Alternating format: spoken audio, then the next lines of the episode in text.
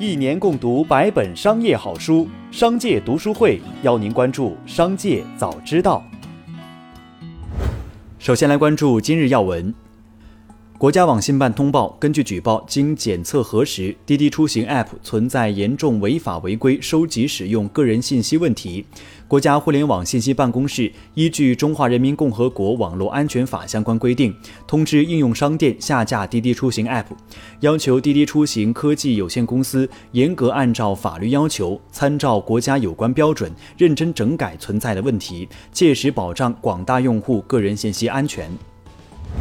七月二号晚间，ST 大洲发布公告称，收到国家税务总局海口桂林洋经济开发区税务局的阻止出境决定书，称由于公司未按规定结清应纳税款滞纳金，又不能提供纳税担保，决定并通知出入境管理机关于二零二一年一月二十八号起阻止公司法定代表人、董事长王磊出境。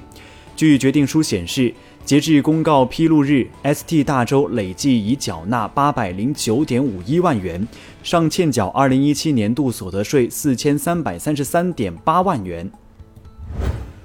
七月四号，中国航天科技集团发布关于张桃同志酒后打人事件的通报。航天投资控股有限公司党委书记、董事长张涛同志酒后打人事件发生以来，公司党组高度重视，作出对张涛同志即日起暂停履职、配合调查的决定。集团公司已派出调查组全面调查事发当日下午至夜晚的整个事件过程，后续将根据调查结果进一步严肃处理。再来关注企业动态。中芯国际公告，公司核心技术人员吴金刚博士近日因个人原因申请辞去相关职务，并办理完成离职手续。离职后，吴金刚博士不再担任公司任何职务，其离职未对公司整体研发实力产生重大不利影响。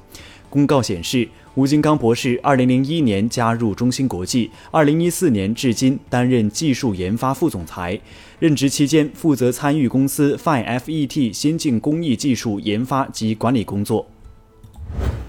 七月二号下午，投入造车事业后的周鸿祎表示，十五万元以下可以造智能电动车。周鸿祎认为，在中国，十五万以下的车大概占了中国所有车型总销量的百分之七十。如果这个市场不打开，那意味着智能电动车永远是小众产品。用户大面积进入后，形成网络效应后，会使得软硬成本进一步摊薄，而规模化又可以促进摩尔定律发挥作用，从而彻底颠覆整个行业。六月三十号，号称嘻哈文化第一股的普普文化登陆美国纳斯达克，首日上市大涨百分之四百零五，涨幅在美国股市历史上排名第五。随后两天，该股累计上涨约百分之七百九十，市值飙升至十二点七亿美元。公司成立于二零零七年，主要业务是嘻哈文化内容的娱乐化运营。二零一七年，中国有嘻哈带动了嘻哈文化走红，让更多资本进入这个行业。普普文化曾在国内挂牌过新三板市场，胡海泉也投资了这家企业。七月三号，李子柒签约公司微念品牌管理公司宣布完成新一轮融资，新进入的投资方为字节跳动。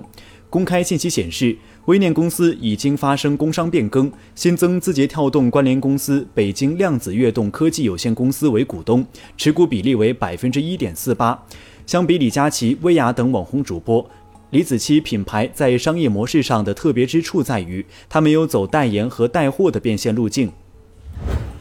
天鹅到家成立于二零一四年，隶属于道家集团。二零一六年，天鹅到家在保洁业务的基础上，拓展了保姆和月嫂等全品类家政服务。截至二零二一年三月三十一号，天鹅到家已经是中国最大的一站式家庭服务平台，累计拥有超过一千六百万注册用户，累计服务超过四百二十万用户，有超过一百五十万注册和认证劳动者。